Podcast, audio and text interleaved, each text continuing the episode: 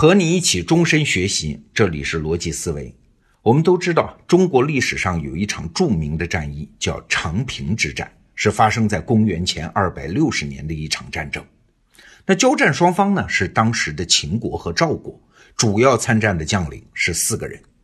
秦国这边的主帅先是王和，后来换成了白起；赵国这边呢，先是老将廉颇，后来换成了小将赵括。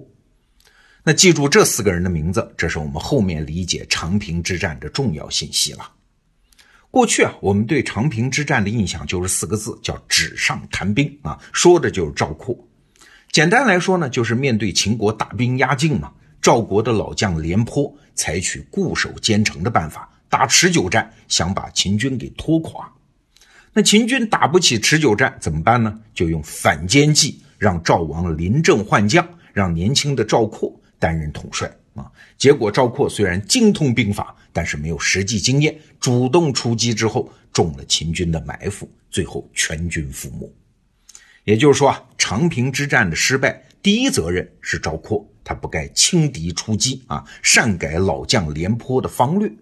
那第二责任人呢，当然就是赵王啊，他不该中了秦军的反间计，用了不该用的人。这种说法看上去挺有道理。但是，如果我们把这场战争前前后后仔细再看一遍，就会发现事情好像没有这么简单。我们先来简单说一下战争的过程啊。最开始呢，秦国其实没打算跟赵国过不去，他的主要目标是打韩国啊，是那个时候的赵魏韩的那个韩国啊，不是今天的韩国。论实力啊，韩国在当时已经是二三流的国家，哎，所以就老打败仗，这一仗就丢了大片的地方。最可怕的后果是啥呢？是秦军这一仗把韩国给切断了，就是有一个地方被孤立了。这个地方是上党，上党啊是韩国的一个边郡，在今天山西省的东南一带。因为上党这个地方地势很高嘛，所以战略位置很重要，号称叫天下之极呀，极就是屋脊的极啊，天下的屋顶的意思，自古都是兵家必争之地。但是怎么办呢？现在没有本国支援的情况下，单凭上党本地的军民是没有办法抵抗秦国大军的。所以，按照当时韩国国君的意思，就是：哎，你们干脆投降算了。但是上党的军民不干呢。秦国那是虎狼之国啊，我们怎么能归他呢？哎，正好上党和赵国接壤，赵国就在边上，那干脆我们投降赵国呗，也算找了个靠山。这个时候第一个细节出现了啊，就是面对上党的投降，赵国内部有两种意见。第一种意见说啊，这个便宜不能占呐，占了会惹祸上身呐。那第二种意见就说了，上党那是多大一片地方，又是战略要地，还有十七座城池，我们平时动用百万大军，经年累月的打，也未必能打下一座城池。那这下一次就能坐享其成，拿下十七个城。这个便宜不占白不占嘛，所以最后啊，赵国还是把上党接收了过来。可是你想，人家秦国费了那么大功夫，结果却让赵国占了个大便宜，那他能干吗？所以秦国大军又杀回来了，主帅就是王和。这个时候呢，赵国只好兵来将挡嘛，派老将廉颇出马，两军就在长平这个地方对峙。过去我们总是以为啊，廉颇是百战名将啊，他出马一定没问题。但实际情况是呢，廉颇一开始也是主动出击的，跟秦军掰掰腕子啊，但是结果是三战三败，最后只能采取长期防守的策略。这并不是廉颇主动选择持久战，而是在短兵相接打不过人家的情况下，被迫转入防守战。哎，这个时候第二个细节出现了。在过去我们流传的版本中，总是说廉颇的做法很明智。为啥？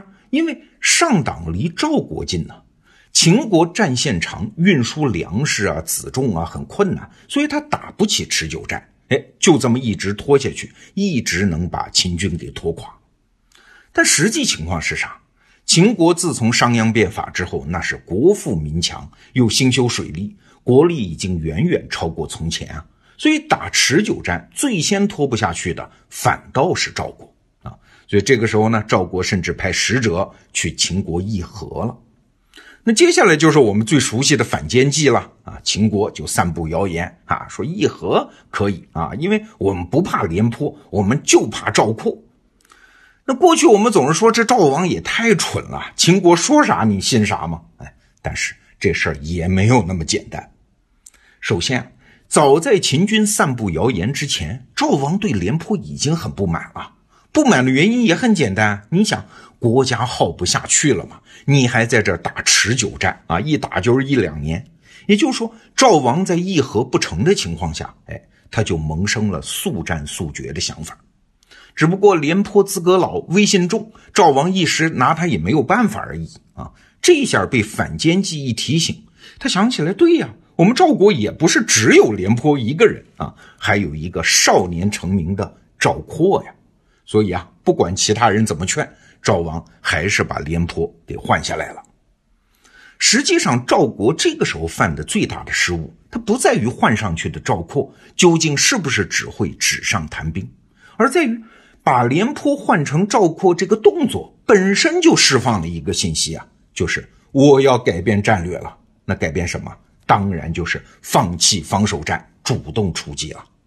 所以秦国这边一旦得到这个信号，后面的战略意图就很清楚了啊！所以这边的部署就不是针对赵括这个人的，而是针对赵军主动出击这个动作的。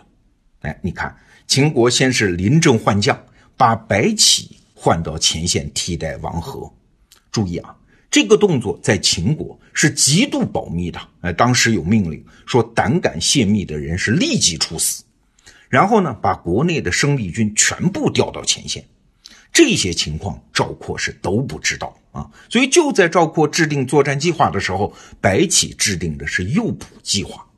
所以后来的战争过程就变得很简单了。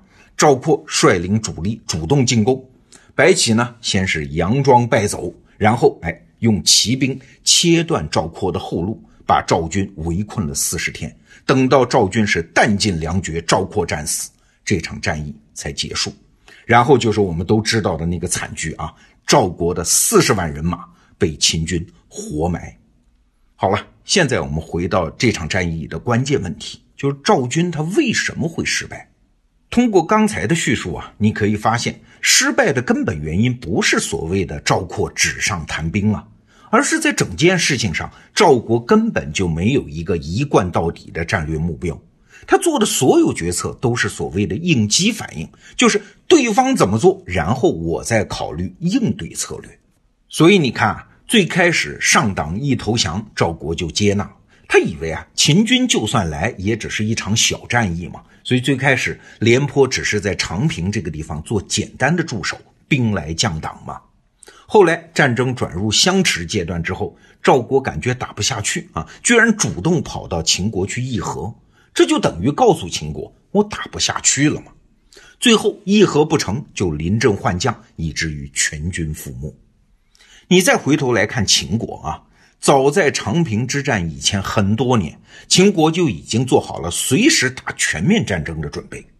商鞅变法提高了基本生产力和战斗力，然后拿下了蜀地，就是今天的四川，修筑了都江堰，兵精粮足，这些都是秦国的经济保障啊。而且秦国随时可以做出全国性的军事动员。为了对付赵括，哎，秦国也是拼了啊！十五岁以上的男丁全部被派去了前线。在赵国眼中，长平之战就是一次关于利益的争夺，就占个便宜，占不成算了。而在秦国眼中呢，一城一池皆为死斗啊！所以你看，谁胜谁败，那当然是一目了然了。从这儿我们就可以看出。什么叫战略目标的重要性？目标一旦确定，就雷打不动，所有的资源、所有的战术动作都是围绕这个战略目标的，这才有可能成功。就像秦国这样，而像赵国那样呢，每时每刻都在寻找所谓的最佳策略，战略目标是变来变去，以占便宜开始，以吃大亏结束，那就是必然的嘛。顺便说一句啊。有句成语叫“纸上谈兵”，我们都以为这个成语说的是赵括吧？可是你想啊，纸这个东西是到东汉时期才发明的，战国时期哪有纸呢？可见赵括这个倒霉蛋是后人反复强化这个故事，才让他背上了这口黑锅的。好，这个话题我们就聊到这儿，明天见。